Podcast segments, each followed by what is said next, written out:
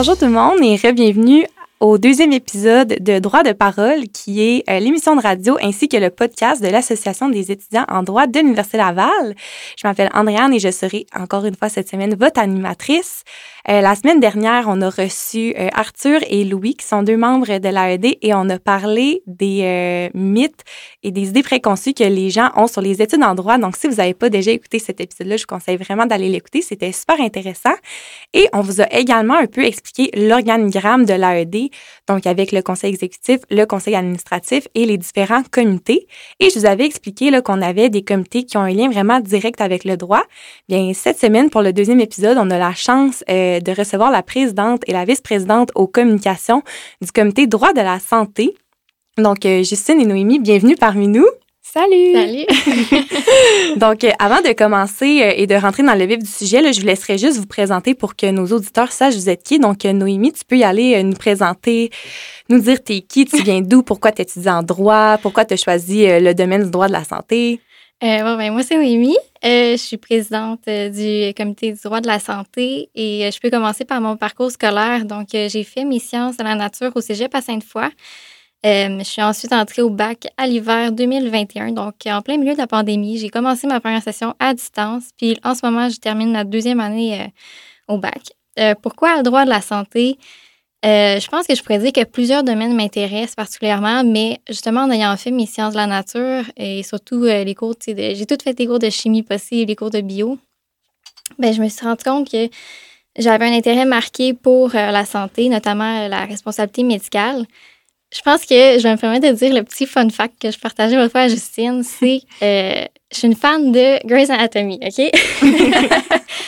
Puis il y a une des saisons euh, dans laquelle je pense que Dr. Gray a payé euh, un frais d'assurance à une de ses patientes. Puis finalement, sa licence médicale est en jeu. Puis là, il y a un débat devant les tribunaux. Puis là, j'étais comme, waouh, ça m'intéresse vraiment. Fait que finalement, un, c'est un peu pour ça que je suis en droit. Puis deux, c'est pour ça que le droit de la santé m'intéresse particulièrement. Euh, donc, je pense que c'est tout ce que je pourrais dire en ce moment. Là, je vais laisser Justine parler. Donc, moi, c'est Justine. Je suis la vice-présidente aux communications du comité. Puis euh, moi, je suis arrivée au bac euh, en droit en venant de l'université.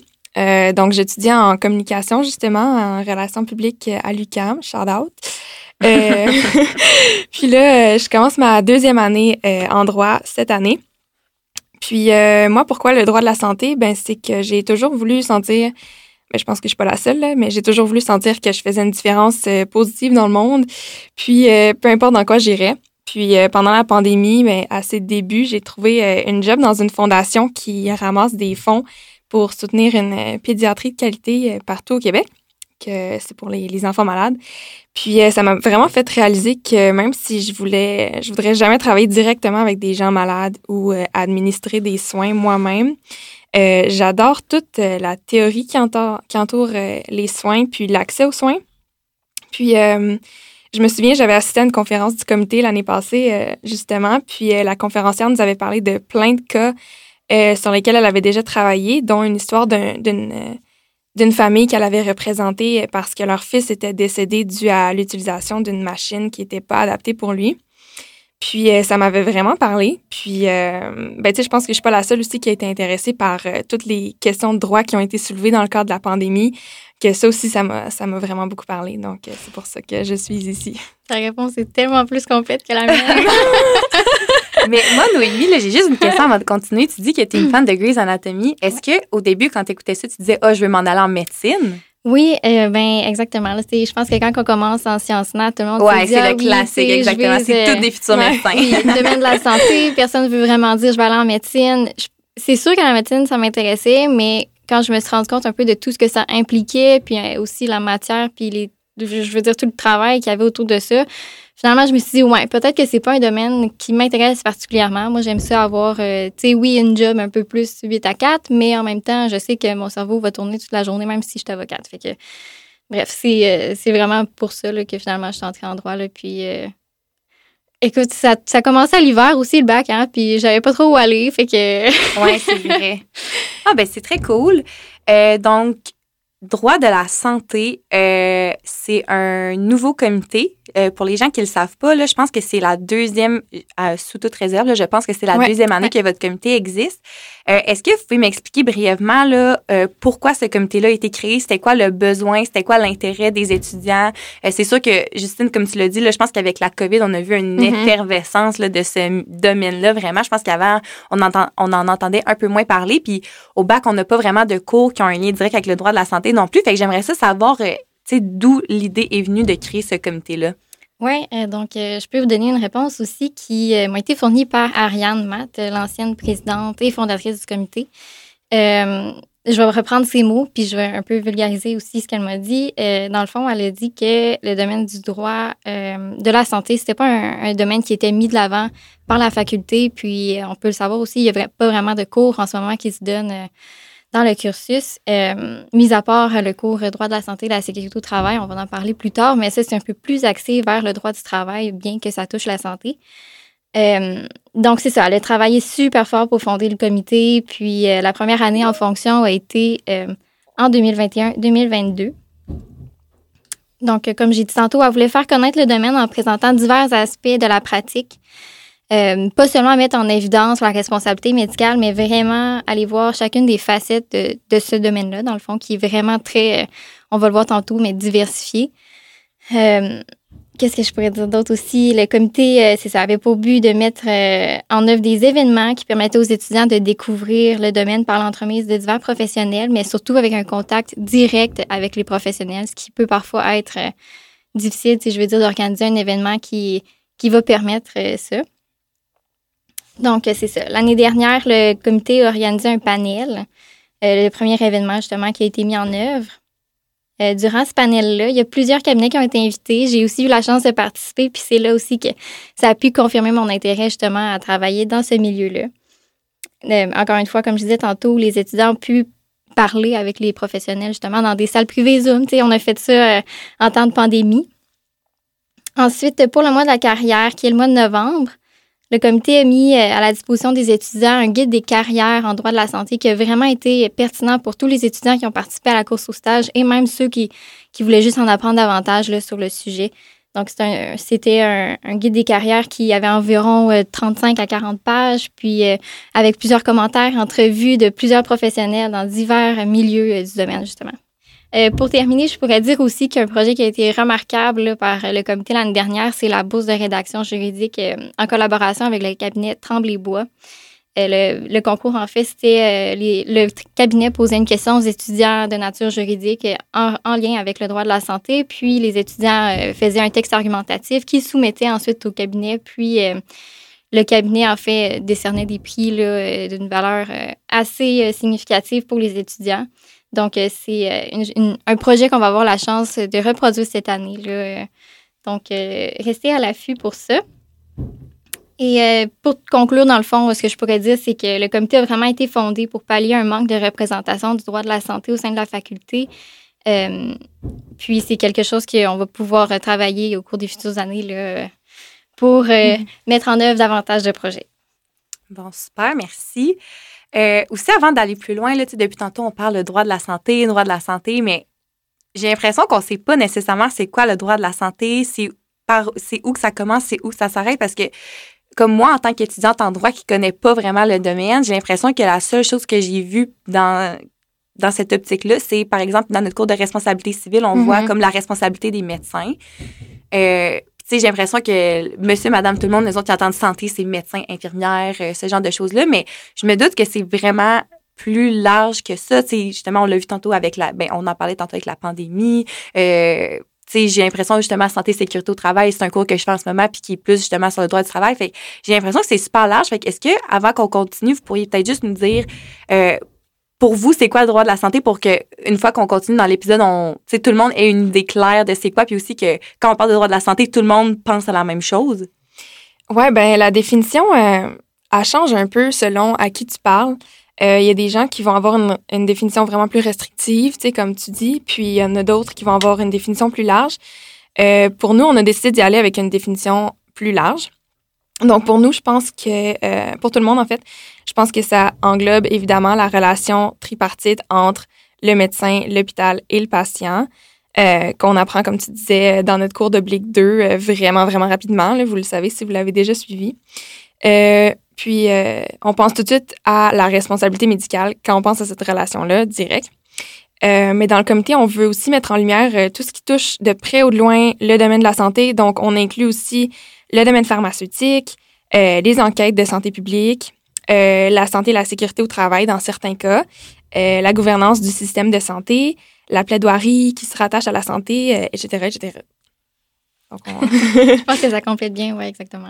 Ouais. Fait que c'est vraiment plus large qu'on pense, dans ce domaine-là. J'ai l'impression, là. Ouais, ben, tu sais, il y a des gens qui, qui c'est ça, comme je disais, là, qui vont vraiment juste penser à la responsabilité médicale en ben pensant à ça. Euh, mais vu qu'il y a plein de domaines qui touchent de près ou de loin à ça, nous, on, prend l'opportunité de, de, les mm. présenter aussi dans le comité. Sais, si on prend un exemple vraiment comme euh, qu'on penserait peut-être pas d'abord quand on pense au droit de la santé, si on travaille euh, à, euh, pour l'assurance automobile du Québec. Il va y avoir un accident d'automobile, puis avoir un préjudice corporel qui va devoir être évalué probablement par un médecin. Euh, puis ça, justement, c'est relié au droit de la santé parce que ça met en cause la santé d'un individu qui, ben justement, c'est ça, qui, va devoir être appuyé par un avocat.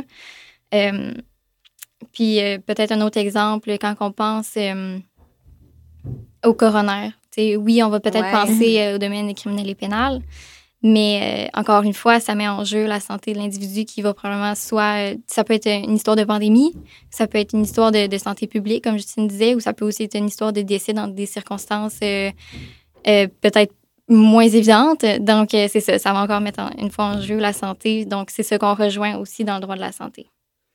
Puis je pense qu'avec votre réponse, c'est là qu'on voit que, tu sais, des fois, on se dit, oh, moi, je vais travailler dans tel domaine, tel domaine, tel domaine, mais les domaines de droit, j'ai l'impression, c'est tellement plus interrelié qu'on pense. Ah c'est vraiment, tu sais, c'est vraiment pas compartimenté dans des petites boîtes. Euh, tu sais, peu importe dans quel domaine. moi, je m'intéresse beaucoup au droit des assurances. Puis, tu sais, c'est ça aussi. Là, il y a plein d'autres choses. Puis, même des fois, c'est, c'est même pas en lien avec le droit, mais tu sais, vous, justement, il faut quand même avoir certaines connaissances en santé aussi. Fait que c'est le fun de voir que j'ai l'impression qu'on est des professionnels un peu plus complets à cause de ça parce que ça fait qu'on est forcé à, aller chercher des connaissances. on est forcé à avoir euh, des compétences puis des connaissances dans plein de domaines. Puis c'est aussi ça qui fait que chaque journée est jamais pareille parce que c'est tout le temps des cas différents. Il faut tout le temps que tu ailles chercher pour des informations différentes. Fait que c'est ça qui est. Ben, juste d'être un avocat en général, c'est ça qui est le fun, c'est que tes mm. journées sont jamais pareilles puis c'est tellement diversifié. Puis, euh, si je peux me permettre aussi, le vous allez voir euh, au courant du mois de la carrière, la deuxième édition du Guide des carrières en droit de la santé va sortir. Puis on a eu la chance de parler avec une avocate euh, en, sciences de la vie. Puis elle a dit vraiment que son domaine est rattaché c'est plutôt au droit administratif, mais dans le domaine de la santé. Fait qu'encore une fois, c'est un autre exemple que ça peut, tu tu peux faire n'importe quel domaine du droit contractuel, puis être attaché au droit de la santé juste par l'entremise d'une, de quelque chose justement qui touche la santé. Là. Euh, donc là, c'est ça, vous dites que vous avez parlé avec des avocats, des avocates, euh, qu'il y a plusieurs domaines et tout. Euh, j'aimerais vraiment ça qu'on plonge maintenant dans le vif du sujet. Là. moi, je voudrais savoir, c'est où qu'on peut travailler quand on veut travailler dans le domaine de la dans le domaine du droit de la santé? Parce que comme vous l'avez dit c'est super vague puis il y a tellement de de branches différentes dans le droit de la santé. Donc, euh, c'est ça pour les gens là, que ça l'intéresse peut-être. Est-ce que vous pourriez nous dire euh, c'est quoi les différents employeurs, euh, c'est quoi les différents postes qui sont disponibles? Oui, bien, la fameuse question, c'est une question qui, qui, la réponse va être vraiment détaillée. Puis, pour répondre à cette question-là, on s'est référé au guide des carrières qui a été rédigé par l'exécutif de l'année dernière. Euh, évidemment, on ne peut pas sortir la réponse de notre tête. Il faut vraiment se référer à quelque chose. Puis, euh, si jamais il y en a d'entre vous qui veulent euh, vous y référer ou bien jeter un coup d'œil, le guide des carrières est disponible sur notre site Internet qui est accessible par notre bio Instagram ou Facebook. donc, c'est ça. L'année passée, le comité a pu diviser les principaux secteurs de pratique en droit de la santé en cinq sections. Euh, litige, sciences de la vie, droit administratif, droit de la santé et de la sécurité au travail, ainsi que la fonction publique. Donc, Justine et moi, on va tenter de résumer, de résumer au meilleur de nos connaissances euh, ces cinq secteurs-là. Euh, donc, je vais commencer, je vais laisser Justine, en fait, commencer avec le litige. on a décidé de commencer avec le plus connu, dont on parle depuis tantôt, la responsabilité médicale. Qui euh, se trouve dans la branche du litige. Donc, quand on pense au litige, on pense responsabilité médicale, responsabilité hospitalière, droit disciplinaire et responsabilité professionnelle, toutes ces affaires-là. Euh, donc, la responsabilité médicale, son but, dans le fond, euh, c'est de réparer les fautes potentielles que les professionnels de la santé auraient pu commettre pendant qu'ils travaillent, euh, qui administrent des soins, en fait. Puis, euh, c'est pas toutes les erreurs médicales qui viennent engager la responsabilité du médecin. Euh, dans le fond, un médecin a seulement une obligation de moyens et non de résultats. ça, c'est quand même important comme Mhm. euh, note. Euh, ça veut dire que tu pourras engager la responsabilité d'un médecin qui t'a pas, qui t'a opéré, euh, mettons, euh, avec euh, les mains pleines de graisse de chips de son lunch d'avant, mais tu pourrais pas poursuivre un médecin parce que ton opération a pas vraiment eu les résultats que tout le monde voulait, tu sais. Puis, euh, le critère, dans le fond, euh, c'est celui du médecin raisonnablement prudent, diligent et compétent, placé dans les mêmes circonstances. Fait qu'on va souvent se fier aux autres professionnels dans les litiges pour ça, parce que c'est eux qui vont euh, être les meilleurs pour dire « Ah, ça, c'était vraiment pas une situation évidente » ou euh, Ça, c'était vraiment, c'est vraiment bizarre comme façon euh, de faire ». Euh, fait qu'ici, c'est sûr que les dossiers vont avoir un aspect plus technique ou scientifique. Les avocats en responsabilité hospitalière doivent lire beaucoup de dossiers médicaux, puis ils vont aussi interagir avec plein d'experts du milieu de la santé. Euh, en responsabilité hospitalière, la responsabilité hospitalière, ça vise à assurer une protection des droits des usagers qui utilisent les services hospitaliers. Donc, euh, comme la responsabilité médicale, c'est une branche de la responsabilité civile québécoise. Puis, euh, les différents dossiers qu'on peut avoir ici, c'est du droit des usagers, du litige, de la consultation, la représentation des établissements de santé, euh, du consentement aux soins, de la protection des renseignements personnels, etc., etc. Euh, puis sinon, en droit disciplinaire et responsabilité professionnelle, ça, ça ressemble beaucoup au droit professionnel dans le sens où un avocat en droit disciplinaire peut représenter un professionnel, un professionnel de la santé après qu'il a eu une sanction dans son milieu de travail. Euh, donc, l'avocat qui œuvre dans ce domaine-là doit, euh, doit maîtriser euh, les exigences déontologiques de la profession de son client. Fait que, par exemple, un avocat qui va représenter une infirmière accusée d'une faute grave en milieu de travail doit connaître de fond en comble euh, le code déontologique des infirmières et des infirmiers du Québec. Le type de dossier qu'on peut faire ici, par exemple, on peut avoir la faute professionnelle, la représentation devant les conseils de discipline, euh, représentation en matière pénale euh, ou des accusations d'usurpation de titre. Pour ceux qui savent pas c'est quoi, c'est quand on se dit, par exemple, docteur, physio, mais qu'on on n'a pas le droit d'utiliser ce titre-là. Euh, ou de l'exercice illégal de la profession tout court. Donc, euh, tu fais des soins, mais tu pas la formation puis le doctorat derrière pour les faire. Donc, ça complète pas mal le litige. Puis euh, je pense que juste avant de continuer, là, euh, pour les gens peut-être qui n'ont pas encore fait leur cours euh, oblique 2 ou qui, les gens qui ne sont pas des juristes et qui nous écoutent, il faut aussi se rappeler là, que la différence entre les médecins et le reste des professionnels de la santé, c'est que euh, les médecins, techniquement, ils n'ont pas de boss. C'est des travailleurs autonomes. Fait que c'est pour ça que souvent, ils ont des avocats puis ils ont des assureurs si jamais ils font des fautes médicales. Parce que contrairement euh, aux infirmières qui, eux, sont comme sous la responsabilité de l'hôpital, puis si jamais ils font une faute, ben on peut aussi avoir un recours contre l'hôpital. Les médecins, c'est ça, c'est des travailleurs autonomes, fait que c'est leur faute vraiment à eux, puis on on peut pas se retourner contre leur boss parce qu'ils en ont pas de boss. L'hôpital va jamais dire à un médecin, ah, tu devrais faire ça, ça, ça. Tu sais, le médecin, c'est comme euh, le maître de tout, là. Maître de tout. Ouais. non, mais il y a comme personne vraiment qui peut lui dire quoi faire. Fait que c'est ça aussi qui, qui peut être touché puis qui est vraiment intéressant dans ce domaine-là. Mm, c'est vrai.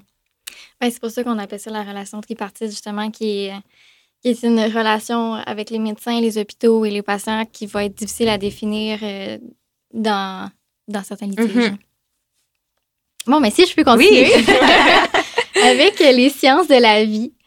Au départ, moi, quand j'entendais sciences de la vie, honnêtement, je savais pas trop de quoi ça parlait. C'est tellement un domaine qui me semble vague dans ma tête, mais on va le définir ensemble euh, en trois secteurs les sciences de la vie, ça va de soi. Ensuite, la propriété intellectuelle et le droit pharmaceutique. Donc, je suis sûre que déjà, en mentionnant ces trois noms-là, qui font partie du domaine des sciences de la vie, ça peut peut-être euh, en, aider, certains à définir un peu mieux c'est quoi.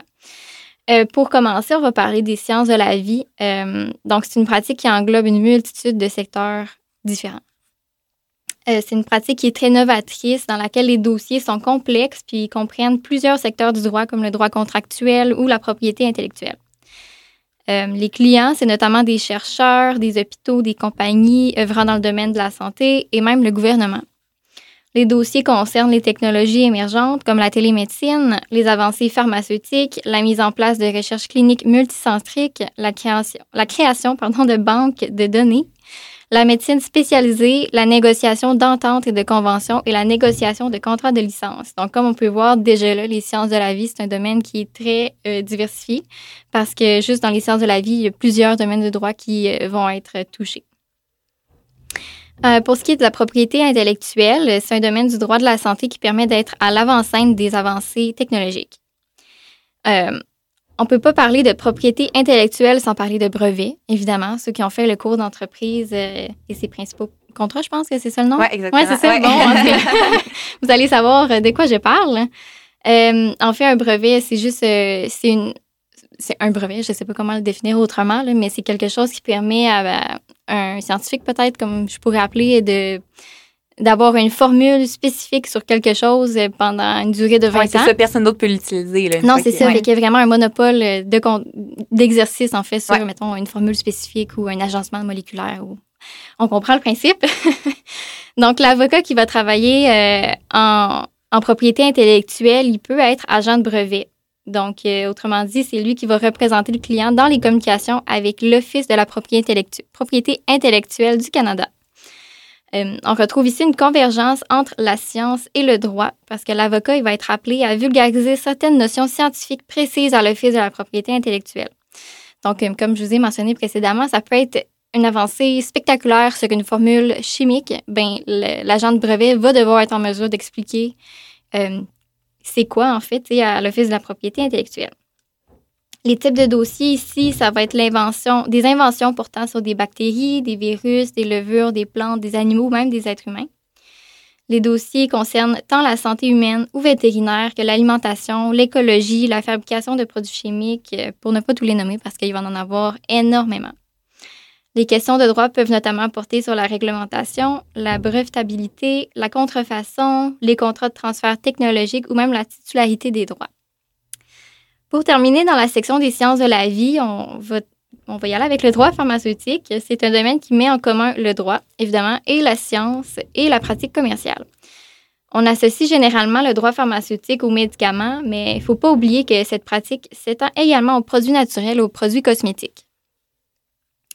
Les dossiers concernent le droit de la personne, le droit commercial, le droit administratif, le droit contractuel, la propriété intellectuelle. Donc, comme vous pouvez voir, encore une fois, c'est un domaine du droit de la santé qui, oui, relie la santé, mais relie tellement d'autres domaines de droit.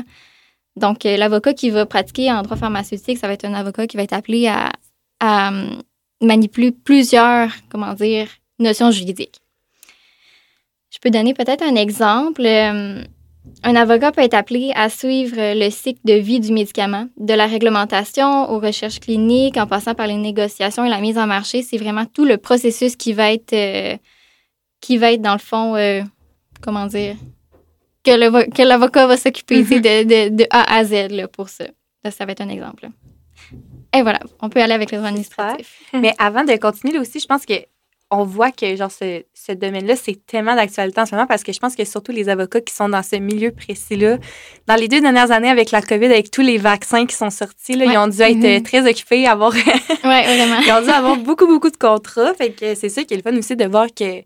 Je veux pas dire que c'est des modes, mais tu sais, c'est selon genre le, le, cycle de on est rendu où dans notre société, là il y a, tous les domaines de droit sont des fois plus euh, portés à comme être d'actualité d'autres. Puis je pense que celui-là, en particulier dans les dernières années, c'était euh, pas mal dans le top qu'on entendait le plus parler. Sans dire nécessairement que c'est une mode, je pense qu'on peut, on peut vraiment dire que ce domaine-là a été mis de l'avant dans les dernières années, mais les avancées technologiques. Ben oui, ben oui. C'est mm-hmm. tellement, c'est fréquent, c'est de jour en jour, fait que c'est un domaine qui va jamais manquer de de ressources et de travail. Puis, euh, ouais, la santé, c'est vraiment, je pense que c'est important aussi au Québec. Là. Donc, je pense que ce domaine-là va toujours rester un peu euh, d'importance tant et aussi longtemps que la santé reste dans nos principales valeurs. C'est aussi que ça touche tout le monde, la santé. Il y a personne qui peut dire, oh, moi, genre, ça me tente pas d'être en santé. Puis, euh, moi, les médecins, je vais jamais aller voir ça. Puis, j'en aurai jamais besoin. Puis, on ne sait jamais qu'est-ce qui peut nous arriver. Puis, tout, tout, le monde va toujours avoir besoin de ça. Mhm. Ouais. Donc, Justine, le droit administratif. Ouais. bon, celui-là va peut-être pas sonner comme le plus intéressant. le droit administratif, euh, on peut quand même faire du droit de la santé quand on est là-dedans.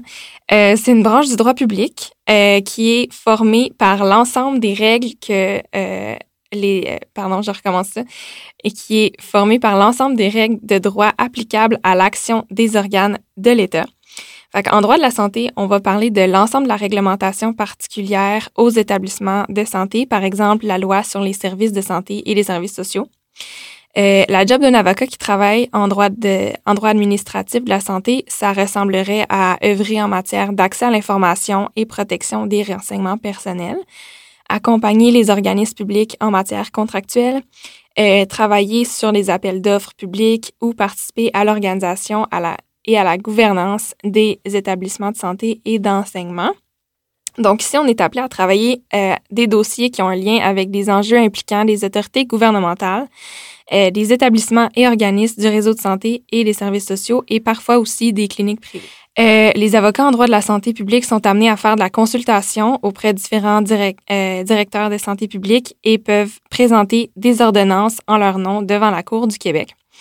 Euh, pendant la pandémie, on a notamment vu un cas où euh, l'INSPQ, l'Institut euh, national de santé publique du Québec, s'est fait représenter dans un cas des masques N95 pour la profession, les professionnels de la santé. Que ça, ça va peut-être parler un petit peu plus aux gens qui nous écoutent. Bon, ben, parfait. Merci, les filles. Donc, on va aller pour une courte pause publicitaire et on, on va revenir par la suite pour les deux derniers domaines du droit de la santé.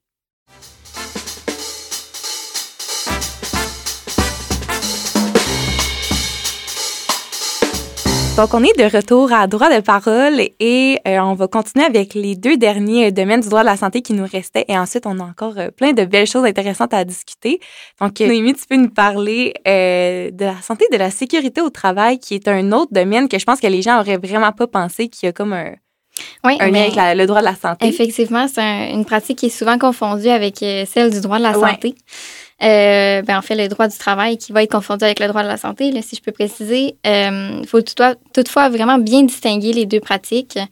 Le droit de la santé de la sécurité au travail relève davantage du droit du travail, mais un avocat qui travaille dans ce secteur euh, va se pencher notamment sur des dossiers relevant de l'indemnisation, de financement, de prévention et même de poursuites de nature pénale.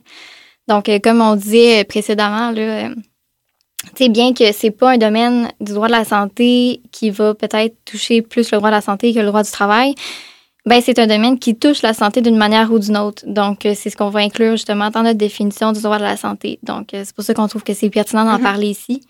Euh, un avocat qui va travailler en droit de la santé et de la sécurité au travail va aussi être appelé à enquêter, négocier, représenter un client devant les tribunaux administratifs et judiciaires comme le tribunal administ- administratif du travail. Euh, un exemple, en matière d'accident du travail, un travailleur qui s'estime lésé peut s'adresser à la CNESST, qui est un organisme gouvernemental responsable de l'application des lois du travail au Québec. Donc, s'il va avoir un préjudice corporel ou moral qui va affecter sa santé, euh, c'est, euh, c'est, c'est un domaine justement qui va à ce moment-là se rapprocher du droit de la santé. C'est ce qui conclut le droit de la Ah, santé et de la sécurité au super. travail. Donc, Justine, est-ce qu'on y va pour notre euh, Oui. dernière branche? Parfait. Dernière branche, euh, la fonction publique. Euh, donc, dans la fonction publique, euh, on pourrait avoir comme employeur des ordres professionnels, des CHU comme le CHU de Québec, le ministère de la Santé et des Services sociaux, le Bureau du coroner et beaucoup d'autres. C'est juste quelques-uns. Donc, si on a comme employeur un ordre professionnel ou des regroupements professionnels, euh, ils ont tous une direction des affaires juridiques dans leur équipe et notre rôle en tant que juriste, c'est d'assurer la protection du public. Donc, euh, on se doit notamment de contrôler l'exercice de la profession par ses membres. Euh, quand on travaille pour un CHU, eux autres aussi ont un service des affaires juridiques qui veille au respect du cadre législatif, réglementaire et institutionnel ainsi qu'à la protection des intérêts du CHU dans le cadre de la réalisation de sa mission. Donc, euh, ici, les mandats sont très, très variés selon le rôle occupé euh, dans l'équipe légale. Euh, fait que tu peux t'occuper des dossiers concernant les patients. On pense au consentement aux soins, aux directives médicales anticipées, etc. Tu peux aussi t'occuper des contrats d'approvisionnement, des appels d'offres de services et tout, donc plus la gestion de l'hôpital. Puis tu peux travailler avec des chercheurs aussi pour les guider à travers leurs obligations légales. C'est vraiment très varié, comme je disais. Euh, si tu travailles pour le ministère de la Santé et des Services sociaux, euh, tu peux faire du conseil juridique, tu peux faire de la rédaction de projets de loi et tu peux travailler en soutien aux plaideurs de différentes causes. Donc, euh, en fonction publique, c'est là aussi qu'on va retrouver le bureau du coroner. Donc, euh, pour ceux qui savent pas exactement c'est quoi que ça fait un coroner, en fait, euh, un coroner, ça peut être un avocat, mais ça peut aussi être un notaire ou un médecin. Puis, son rôle, c'est d'enquêter à la suite d'un décès qui serait survenu dans des circonstances violentes, obscures ou suite à une négligence. Donc, euh, il peut également enquêter si la cause du décès est inconnue, si l'identité du défunt est inconnue ou si le décès survient dans l'un des endroits prévus par la loi, tel qu'un établissement de santé, un centre de détention ou une garderie. Donc, euh, par exemple, les gens qui étaient dans des... Euh, quand on a entendu parler de, des CHSLD là, et des personnes âgées, ça, ça, ça faisait partie des, des situations où est-ce qu'un coroner aurait pu enquêter. puis le coroner doit répondre à cinq questions. Donc, euh, en premier, qui est décédé? Où la personne est-elle décédée? Quand elle est décédée? Quelles sont les causes probables du décès? Quelles sont les circonstances du décès? Donc, ça, c'est les cinq. Euh, le coroner aura à répondre à ces questions à la suite d'enquêtes publiques et d'investigations. Puis, si nécessaire, une autopsie et différentes analyses seront effectuées sur le corps par un médecin légiste. Ça, ça fait pas partie de notre job en tant que juriste. euh, le coroner va donc collecter un maximum d'informations avant de remettre le corps à la famille et par la suite produire un rapport. Donc, s'il juge nécessaire, il pourra faire des recommandations pour qu'un tel décès ne se reproduise pas. Euh, moi, ça me fait beaucoup penser à, par exemple, des décès dans des, euh, des cas de noyade. Euh, on va souvent voir après ça des, euh, des, la réglementation par rapport euh, à, la nage et tout. Ben ça, c'est souvent le résultat de, malheureux incidents comme ça, puis du travail d'un coroner derrière. Donc, c'est ça qui conclut nos cinq, cinq grands thèmes. Oui, ben si je peux juste me permettre pour terminer. On vient de vous parler des cinq secteurs, donc du litige, des sciences de la vie, du droit administratif, du droit de la santé, de la sécurité au travail et de la fonction publique. Mais il ne faut pas prendre pour acquis que c'est une liste qui est exhaustive parce que le domaine de la santé, du droit de la santé, c'est tellement un domaine large, comme on vient de dire, et diversifié, qu'il ne faut pas s'en limiter justement à ce qu'on vient de mentionner. Puis, si jamais c'est des domaines qui vous intéressent, euh, on vous invite justement à aller sur notre site Internet, euh, consulter le guide des carrières 2021-2022. Et puis, euh, un nouveau guide des carrières, peut-être plus exhaustif, va sortir au mois de la carrière en novembre, donc pour l'année 2022-2023. C'est vraiment intéressant. Puis aussi, ce que je trouve le fun de ce domaine-là, c'est comme tu dis, c'est pas une liste exhaustive, mais en plus de ça, j'ai l'impression que on sait jamais qu'est-ce qui nous attend. C'est justement pendant la COVID, là, je pense pas que là, trois ans, euh, les gens qui travaillaient dans ce domaine-là auraient pu s'imaginer qu'ils allaient commencer à travailler sur des, des choses par rapport à la COVID. Fait que, tu sais, j'ai l'impression mm-hmm. qu'en santé, c'est ça, on sait jamais ce qui nous attend, on sait jamais quand il peut y avoir euh, une pandémie ou tu sais, c'est triste parce que souvent, c'est des événements malheureux, là, qui arrivent puis c'est ça qui donne la job, mais ça permet d'éviter que des choses comme ça Exactement. ça arrive dans le futur. C'est sûr qu'avec la COVID, on a des exemples concrets. Là. Mettons, euh, pour l'hôpital, probablement que l'avocat qui travaillait là ne s'attendait pas à commander des centaines de milliers oh de masques. à passer un contrat hyper, euh, hyper extensif avec les clauses pour des, des masques. Là. En tout cas, bref. Ça pour dire que avec la pandémie, c'est sûr qu'on peut peut-être euh, s'imaginer un peu plus c'est quoi le droit de la santé, pour mm-hmm. particulièrement, mettons, le domaine des sciences de la vie. Là. Puis aussi, euh, de la façon que vous en avez parlé, puis les différents domaines, j'ai l'impression que euh, les endroits où on peut travailler aussi sont vraiment variés. Tu sais, tantôt, tu parlais, il y en a pour les hôpitaux comme le CHU, ces affaires-là. Euh, j'ai l'impression qu'il y a de la pratique privée là, pour mm-hmm. les brevets, ce genre de choses-là. Fait que c'est hyper varié. Tu, peux travailler à la CNSST, à la SAC. Fait que c'est ça qui est le fun aussi, selon le mode de vie un peu que tu peux avoir. Tu as tellement de choix, c'est tellement varié. C'est ça qui est Effectivement, vraiment cool aussi. Si on fait juste en nommer quelques-uns, je sais qu'on en a déjà parlé, mais le Collège des médecins, les fédérations. Euh, on peut aussi aller tant dans le privé que dans le public pour les ministères. Euh, les, la direction des affaires juridiques de différents ministères, encore une fois. Sinon, pour les cabinets privés, il va y avoir des cabinets qui vont travailler en responsabilité euh, civile, médicale, médico-hospitalière, des cabinets qui vont représenter les patients. Il y en a d'autres qui vont probablement plus travailler avec les médecins. Donc, c'est vraiment une, il y en a partout. Là, tu sais. Mhm. On pense à quelque chose en santé, il va y avoir une place où on peut travailler là-dedans. là. Oui, vraiment. Hey, c'est vraiment cool. Euh, donc là, pour continuer, moi, je- là, je pense qu'on pourrait comme. Ça va être un peu plus libre, j'ai l'impression, mais tu sais, là, ça va plus s'en aller dans une discussion. Euh, moi, j'aimerais ça savoir, là, euh, tu sais, là, c'est bien beau, on a un bac en droit, on va être avocate. Tu sais, techniquement, oui, on peut travailler dans le domaine du droit de la santé, mais est-ce que c'est assez avoir un bac en droit pour travailler là-dedans? Parce que, tu sais, comme je le disais tantôt, j'ai l'impression que c'est comme, ça te prend tellement plus de notions puis de compétences que juste des compétences juridiques. Donc, est-ce que c'est comme des affaires que tu apprends sur le top pendant ta carrière ou est-ce que les autres, ils disent, ah, ben, si tu veux travailler là-dedans, justement, toi, tu as fait tes sciences nat, ça peut aider. Est-ce qu'il faut que tu aies. Je sais, tu sais, je me dis, quelqu'un qui a un doctorat en médecine plus un bac en droit, ça doit être relativement rare. Mais, tu sais, c'est Il y en a dans notre bac, je pense. hein. Je pense qu'on en a. Ouais, j'ai entendu parler de quelques personnes qui font les deux. En si même avez- temps? Ben, un après l'autre, là. Je pense que la Oh majorité du mon monde Dieu. commence par droit puis vont Ah en oui, médecine oui, après. ça c'est fréquent, là, justement. La, Ouais. la code Z est bonne pour entrer en Ouais. Ouais, c'est ça. c'est un des bacs qui permet de rentrer, Ouais, je ouais. pense. Ouais. Ben, euh, écoute, en parlant avec des professionnels euh, de la santé euh, à travers nos activités, là, je pense qu'on s'est rendu compte qu'il y avait vraiment deux écoles de pensée très différentes euh, par rapport à ça. Euh, Il y a des gens qui vont dire, comme notre vice-doyenne aux études à l'expérience étudiante, Maître Savard, qu'on a reçu sur notre podcast, on va vous parler plus tard, que ça vaut vraiment la peine de se spécialiser si c'est ça qu'on sait qu'on veut faire, puis que euh, il y a des employeurs qui vont vraiment apprécier euh, avoir un étudiant avec un parcours où on a pris le temps de se spécialiser. Puis, euh, d'un autre côté, il y a euh, plein d'avocats qui vont nous dire, euh, comme Maître Poulain, qui est euh, plaideur à la direction du contentieux du ministère de la Justice du Québec, qu'on a aussi reçu sur notre podcast, qui euh, qui ont pas d'études en, en sciences naturelles, puis que ça n'a jamais impacté leur travail, puis Mhm. qui verraient pas ce que ça leur ce que ça leur aurait amené de plus dans leur pratique. Donc, euh, pour répondre à ta question, euh, c'est pas obligatoire d'avoir des connaissances en médecine ou en santé, mais il y a certaines personnes qui vont voir une plus-value quand même. Euh, c'est sûr que oui, ça peut euh, être une plus-value parce que quand on sait en partant c'est quoi une, plus- euh, une cellule, mettons, là, Ouais. peut-être on- si on le sait pas, on va partir de loin. Là. Mais il faut aussi euh, pas oublier de mentionner que pendant euh, des litiges, il va y avoir des experts qui vont pouvoir être en mesure d'expliquer n'importe quelle matière de, qui est relative à la santé à, aux professionnels juristes. C'est sûr qu'un avocat peut pas aller plaider sans savoir exactement de fond en comble une, une matière.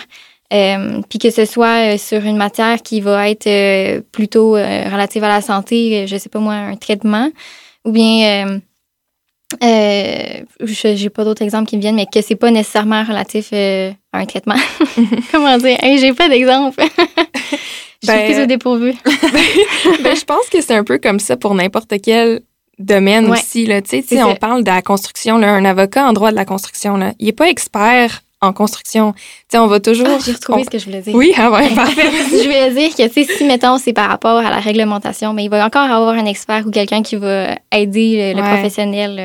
euh. Tu parlais tantôt, je pense que du... euh, il faut qu'on sache, euh, mettons, pour être infirmière, code de profession, la profession infirmière, qu'il faut qu'il sache vraiment bien. Mais tu sais, je veux dire, il va pas l'apprendre de même. il va sûrement avoir quelqu'un pour l'aider dans, dans le processus d'apprentissage. là. Bref, grosse explication, tout ça pour dire que... Tu sais, on reste, on reste des experts de la loi. Tu sais, on peut pas... Puis même de la loi, est-ce qu'on connaît vraiment la loi par cœur? Est-ce qu'on connaît toutes les petites failles? Est-ce qu'on connaît tous les, les articles qui peuvent s'appliquer? Non. Puis c'est là-dedans qu'on a étudié. Fait que je comprends qu'on peut pas nous demander d'être expert dans 10 évidemment, 000 dans sujets tout, non plus. On peut pas nous demander d'avoir fait 15 bacs avant de pouvoir euh, travailler. Puis tu sais, si on le voit d'une autre manière aussi, une personne qui va avoir fait un bac en droit, puis après ça, un bac euh, en bio, mettons, là, ben il y en a qui vont dire oui, c'est super, il y a des connaissances très approfondies en bio. Mais il y en a d'autres qui vont dire ben pendant son bac en bio, moi j'avais une expérience de plus en pratique juridique. Oui. Mhm. Fait que c'est vraiment deux écoles de pensée très différentes. Ça va dépendre à qui on va parler. Puis c'est sûr que ceux qui ont fait des études euh, post-universitaires, euh, un doctorat par exemple, euh, ben ils vont être oui, oui, c'est super intéressant, tu sais, fais-le. Mais il y en a d'autres qui vont dire non, c'est pas, c'est pas nécessaire, c'est pas obligatoire, tu sais, tu vas être capable de réussir très Ça bien. peut pas nuire non plus, par Ça peut pas nuire, comme on dit. Ça peut, ça peut peut-être plus approfondir tes connaissances de Mhm. base. Mais quand tu vas être dans un litige qui va être super précis sur une matière, ben Ben, on sait pas. Hein, Je pense que ça c'est plus de l'apprentissage sur le tas, puis c'est tellement varié aussi que tu peux pas t'attendre à ce que chaque dossier t'ait déjà toutes les connaissances nécessaires comme avant de commencer le dossier. Là. Je pense Mhm. que, puis justement, comme tu dis, dans n'importe quel euh, domaine, c'est ça. Là. Mettons, moi, je prends euh, mon exemple. Moi, je travaille dans un contentieux en assurance, puis le nombre de fois qu'il a fallu que j'aille chercher sur Google euh, pour voir c'est quoi les sortes de trucs de plomberie, parce que dans les maisons, les systèmes de Eh plomberie brisent, puis moi, euh, la plomberie, j'ai aucune idée comment ça marche. Exactement. Mais j'ai pas fait un cours en plomberie avant de commencer à travailler là. Exactement. Je pense que ça répond bien à la question. Oui, vraiment. Euh, Noémie, ben, je pense que vous aussi, de votre côté, vous aviez euh, posé, dans le fond, à des étudiants des questions. Euh, Oui, euh, ben, je pense qu'on va pouvoir prendre quelques questions. Là. Justine va pouvoir m'y nommer. Là. Ouais. Ben, la question de savoir si les études en sciences naturelles, c'était nécessaire pour travailler en droit de la santé est quand même revenue souvent. On l'entend souvent, puis on se la fait souvent poser. Mais là, vous avez votre réponse. Sinon, euh, on nous a demandé ce que ça prenait pour devenir coroner. Euh, pour être coroner, dans le fond, il faut avoir une expérience d'au moins quatre ans euh, en tant qu'avocat pour devenir coroner à temps partiel. Si tu veux être coroner à temps plein, c'est huit ans d'expérience qui est nécessaire. Puis ça, cette information-là, on l'a trouvée sur euh, le site euh, du bureau du coroner. Fait que si vous voulez approfondir aussi votre, répondre, votre réponse à cette question-là, vous pouvez aller euh, faire votre propre recherche sur ce site-là. Il est quand même bien, bien, bien fait. Détaillé. Donc, ouais. Donc, maintenant qu'on a fini avec euh, les questions qu'on avait reçues, euh, j'aimerais ça, avant de quitter, si on pouvait parler de votre comité euh, plus en détail. Tu sais, comme je l'avais mentionné, même au dernier épisode, on est chanceux à la faculté de droit parce que notre vie étudiante, elle est vraiment diversifiée et très active. là. Nos comités sont vraiment bons. Ils organisent toujours plein de choses. Et je pense que le vôtre ne fait pas exception à la règle. Donc, c'est ça. Si vous pouviez juste parler là, de Qu'est-ce qu'on peut attendre de votre comité euh, pour euh, les prochains mois? C'est quoi les activités que vous organisez? Si euh, les étudiants s'intéressent aux droits de la santé, c'est quoi les activités auxquelles ils vont pouvoir participer? Oui, mais c'est une question que j'adore parce que ça va nous permettre de présenter un peu les activités de notre comité pour cette année. On a travaillé très fort cet été pour mettre en œuvre différents projets. On travaille encore très fort pour que ces projets-là se réalisent. Le premier projet qu'on a pu réaliser, euh, c'est le panier cadeau de la rentrée, qui était euh, pour la fin des intégrations. Donc, euh, si vous avez pu participer, c'était vraiment une chance en or d'aller relaxer dans un spa, euh, c'est d'avoir plein de petits cadeaux justement qui, qui faisaient chaud au cœur pour la rentrée. Est-ce que le tirage de ça a été fait? Oui, Ça veut dire que je n'ai pas gagné. Ah. Ouais, euh, fait que c'est ça. Ça, c'était vraiment une petite affaire, le fun à organiser pour le début d'année. Euh, sinon, euh, je peux peut-être laisser Justine parler du podcast qu'on organise aussi. Oui, ben, euh, on a décidé, nous autres aussi, de faire un podcast. Je pense que c'est la mode là, en ce moment. Là. Ouais. Tout le monde parle de podcast. Puis, euh, en fait, nous autres, quand on discutait au début, on s'est dit, euh, hey, ça serait le fun d'avoir euh, une façon de, de renseigner les étudiants sur euh, la profession, mais en n'étant pas, euh, pas papier écrite, tu sais, qui fait un petit peu différent de, de ce qu'on fait à l'école. Puis, euh, on était toutes vraiment euh, partantes de faire un podcast. Donc, euh, on va faire une petite mini-série. En fait, c'est ça notre plan cette année. Euh, puis, on va rencontrer des euh, professionnels de la santé de milieux différents.